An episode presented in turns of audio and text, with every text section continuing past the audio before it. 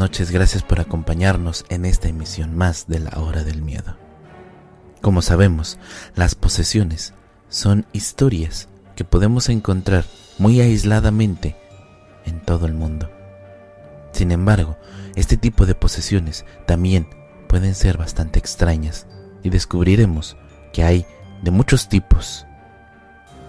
Así que prepárense, relájense, tomen su café para evitar este frío, que estamos por comenzar. Porque recuerden, no importa la hora que marca tu reloj, están escuchando la hora del miedo.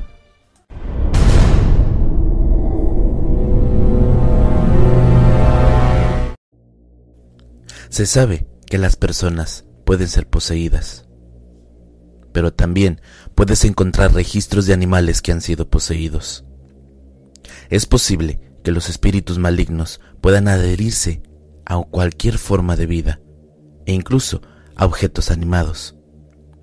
Se pueden encontrar casos documentados de perros, gatos, pájaros y hasta caballos que han sido poseídos por criaturas demoníacas y haciendo que incluso cambien de forma.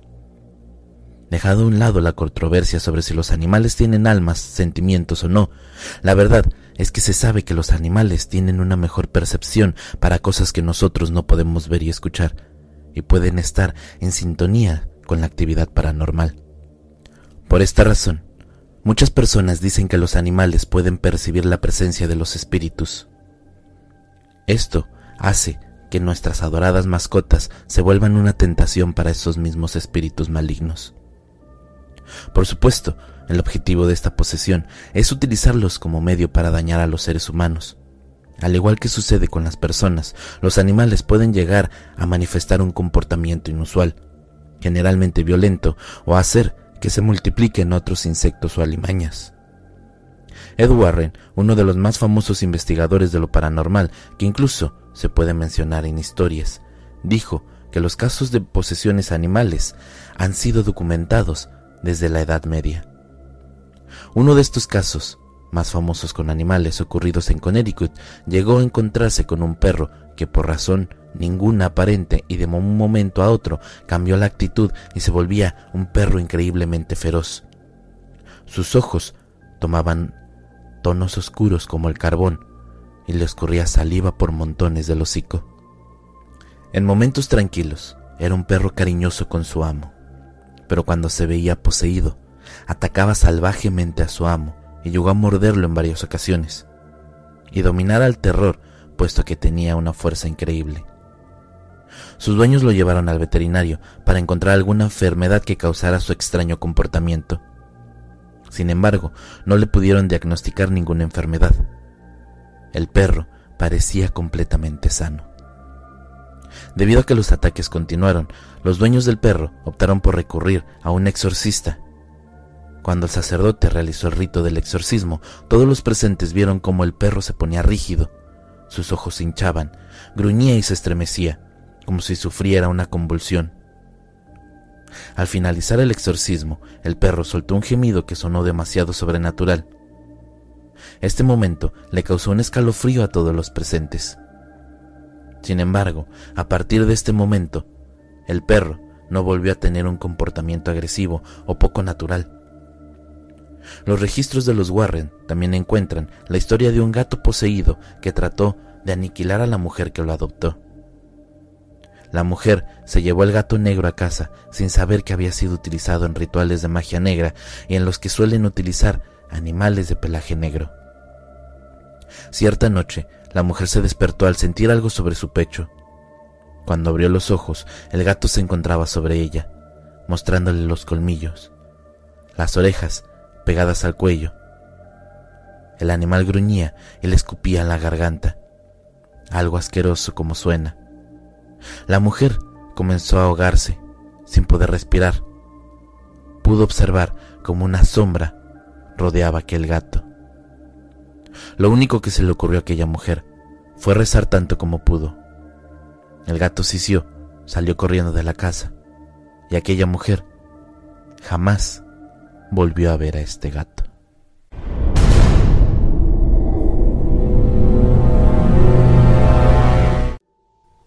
Clarita Villanueva era una adolescente atractiva y de talla pequeña que vivió una vida difícil en las Filipinas durante mediados de los años 50.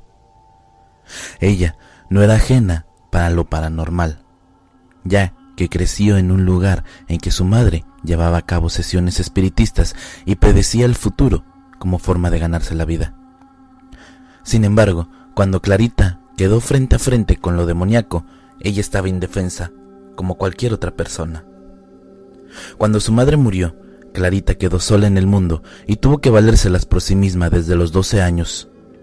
Ella comenzó como vagabunda, pero rápidamente cayó en el terrible mundo de la prostitución, ya que no tenía muchas opciones. Se volvió hábil con su profesión y se concentró en la ciudad capital de Manila para tener mayores ganancias. No era la única joven desamparada, por lo que tenía que esforzarse para ganar lo necesario y sobrevivir. Una noche oscura de 1953, cuando Clarita tendría 18 años, la policía de Manila la arrestó por los cargos de su profesión y vagancia. Fue en este momento cuando la encerraron en prisión en Bilid y las autoridades descubrieron que había algo bastante extraño y perturbador con esta joven mujer. Clarita dijo que había sido atacada repetidamente por dos criaturas durante un periodo de nueve días mientras estaba en prisión. Los oficiales atribuyeron estos reclamos a una enfermedad mental y no le pusieron mucha atención hasta que comenzaron a aparecer marcas y mordidas en todo su cuerpo, principalmente en el cuello, por lo que se ganó el apodo de la chica vampiro. Muy pronto, Clarita se encontraba en la oficina del alcalde, acompañada por un médico a cargo y todos los testigos de varias profesiones. Aún, frente a todos estos testigos, fue víctima de un ataque misterioso. Ella comenzó a retorcerse, reír y gritar como si sintiera mucho dolor. Los testigos observaron cómo aparecían marcas de las mordidas donde antes no había ninguna marca. Dijeron que estas marcas de mordidas aparecían bajo la palma de la mano de una persona cuando sostenía su brazo, y entonces esta marca se hacía visible cuando se retiraba la mano, como si se tratara de moretones, pero en forma de mordidas. En cierto punto, las personas presentes vieron como Clarita hizo un movimiento como de jalarle el cabello o algo a alguien que no se podía ver, y luego descubrieron que ella tenía mechones de pelo negro y grueso, también estaban lacios, y todos en su puño apretado. El cabello coincidía con las descripciones de sus agresores. Clarita, previamente al ataque, en otra ocasión, había descrito a unos atacantes como hombres altos, cubiertos de cabello grueso y rizado en su cabeza, pecho y brazos.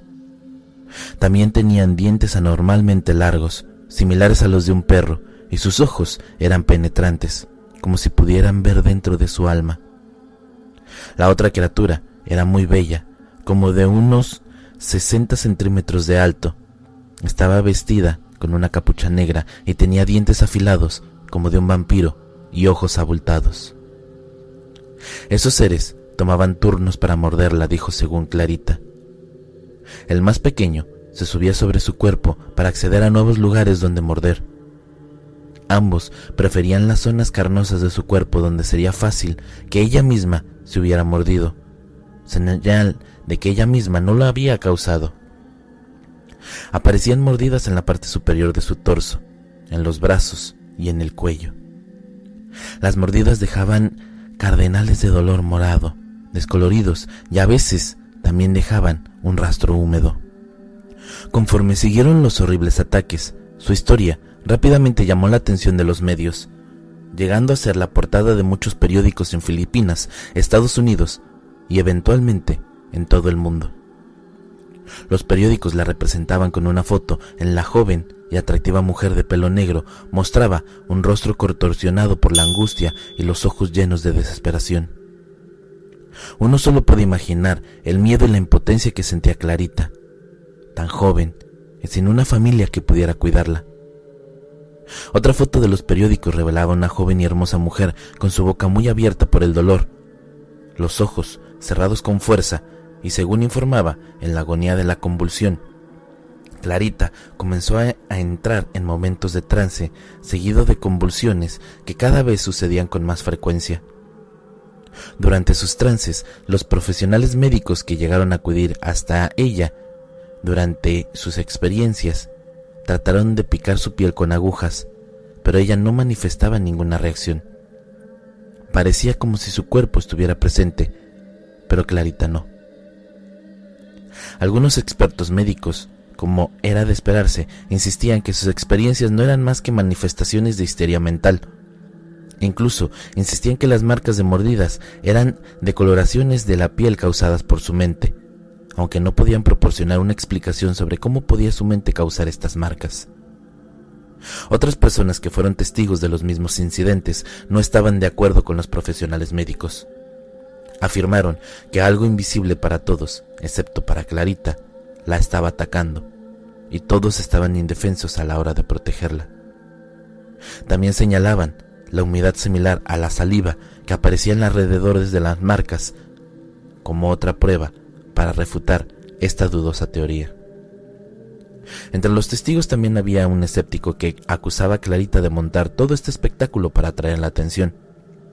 Este hombre fue maldecido por Clarita, y de acuerdo con los presentes, sus ojos anormalmente grandes y expresivos se estrecharon y adoptaron una apariencia similar a los ojos de una serpiente, mientras ella sencillamente decía al escéptico, vas a morir. Y aunque no se puede comprobar si en efecto lo maldijo, aquel hombre falleció al día siguiente. Él no fue la última víctima de sus supuestas maldiciones de Clarita. Uno de los carceleros principales había pateado agresivamente a Clarita por algún supuesto mal comportamiento. En respuesta, los testigos dicen que ella se volteó hacia el guardia y murmuró las mismas palabras. Cuatro días después, aquel carcelero falleció. El miedo invadió a muchas personas en Manila que llegaron a creer que Clarita no era solamente una víctima de posesión demoníaca, sino que también era una poderosísima bruja. El hecho de que su madre fuera una divina tampoco ayudaba a su caso. Aunque muchos países de todo el mundo ofrecían ideas de curas y tratamientos, parecía que ninguna nación cristiana tenía la valentía de responder. Después de semanas de tormentos, la ayuda llegó a la torturada Clarita en forma de un ministro americano, Lester Sumrall, quien ayudaba a construir algunas iglesias locales en Filipinas. Lester Sumrall Sintió que Dios lo había llevado a ayudar a la joven y valiente. Se acercó al alcalde y su equipo para pedirle permiso de visitar a Clarita, diciendo que ella padecía un caso de posesión demoníaca. Zumral era el ministro protestante, por lo que no realizó un exorcismo católico romano, aunque sí fue un exorcismo de todas maneras. Conforme empezó a enfrentarse a los demonios en nombre de Jesucristo, ellos comenzaron a hablar por medio de Clarita, dos voces distintas que correspondían a los dos demonios que Clarita decía haber visto. Después de unos días, Sumral estaba seguro de que Clarita ya era libre de los poderes malignos, hasta que volvieron una vez más, y Sumral se enfrentó a ellos otra vez en nombre de Jesús. Finalmente, logró expulsarlos de una vez por todas y alentó a Clarita a buscar la salvación para prevenir futuras posesiones demoníacas. Clarita fue libre de los demonios el resto de sus días. Siguió activa en la iglesia de las Filipinas y luego se casó, tuvo familia y no se supo más de ella.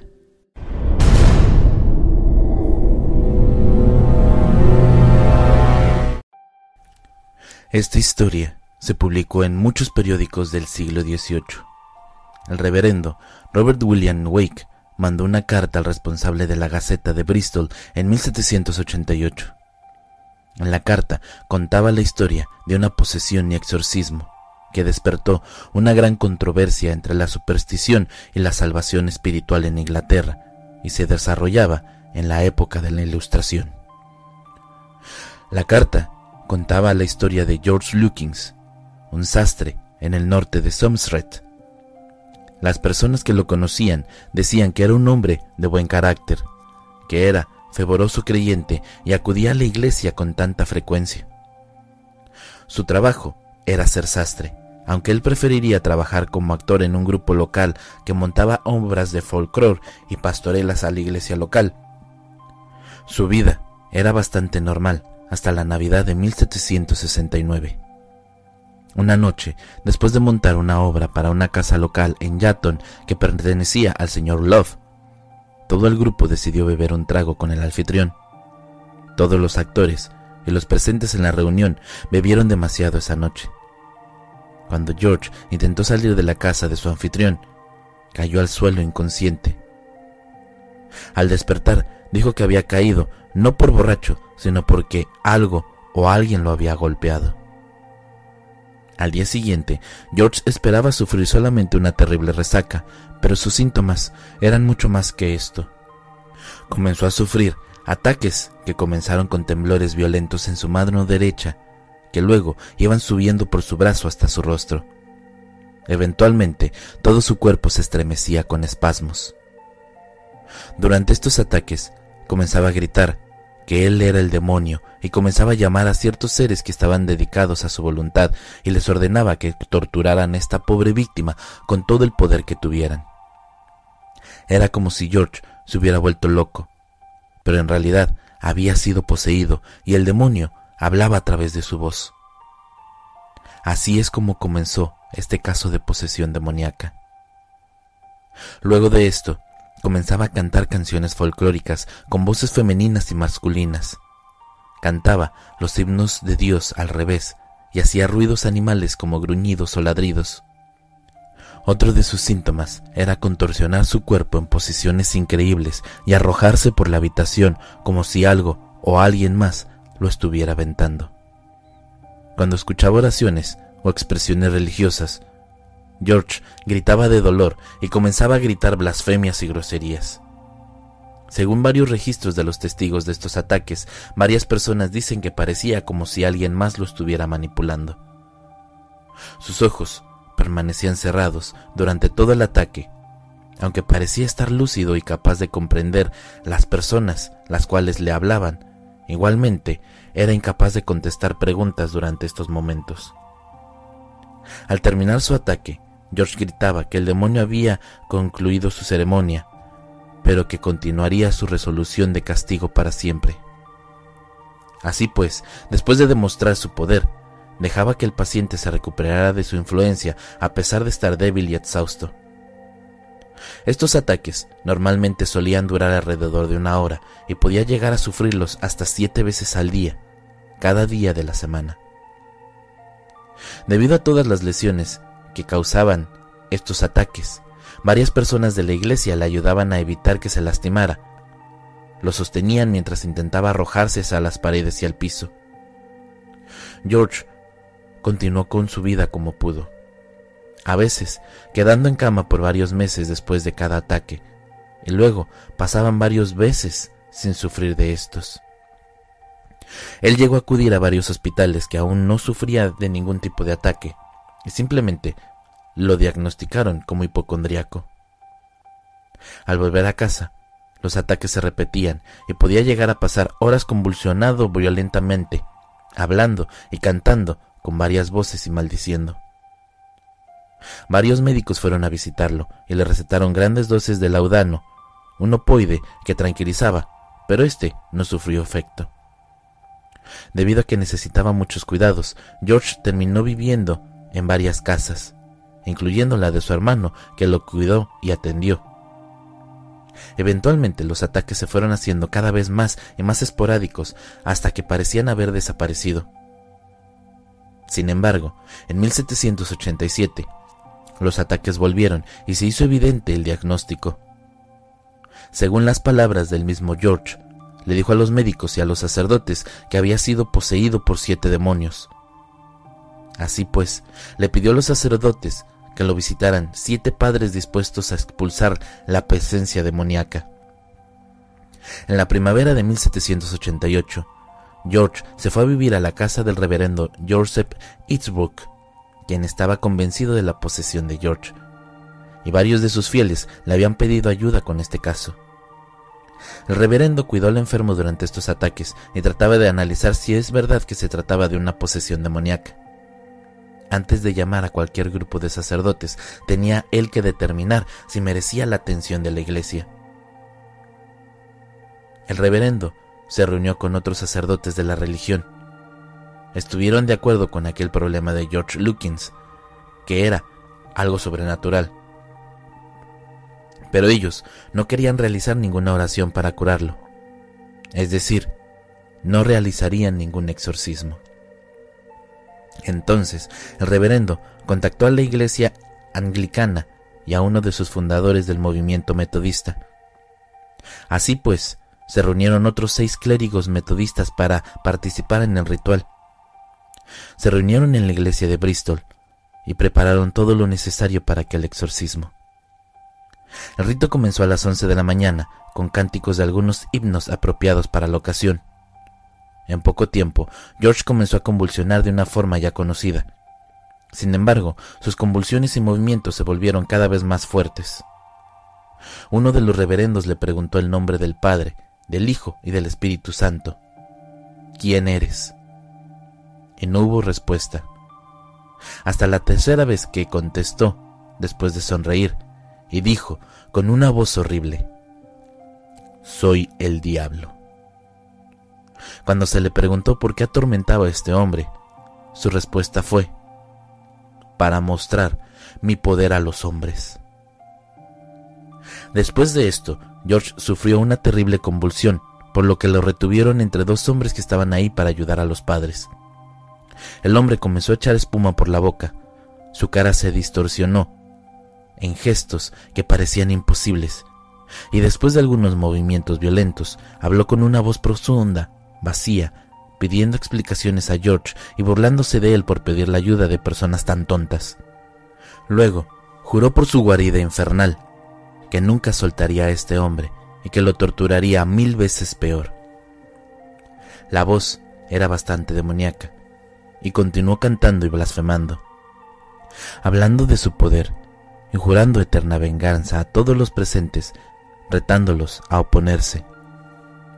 Luego ordenó a sus sirvientes que aparecieran y que tomaran sus puestos. Siguió maldiciendo y cambiando de voces mientras el hombre sufría en agonía. De vez en cuando soltaba una risa terrible y otras veces hacía ruidos de animales. Aquellos sacerdotes seguían rezando mientras las voces de George cantaban Te Deum al Demonium. Los hombres rezaban y le incitaban a repetir el nombre de Jesús, uno de los reverendos ordenó varias veces al espíritu maligno que saliera del hombre, hasta que una voz dijo, debería renunciar a mi poder. Y luego se escucharon terribles aullidos. Poco después se escuchó otra voz que decía, Nuestro amo nos ha traicionado, ¿a dónde iremos? A lo que contestaban otras voces dentro de George, al infierno. Tan pronto como terminó el conflicto de las voces, George pudo hablar con su voz natural y decir, Bendito Jesús. Se tranquilizó, alabó a Dios por su ayuda y se puso a recitar uno de los salmos. Después de 18 años sufriendo de la posesión demoníaca, George Lukins, por fin, había sido liberado.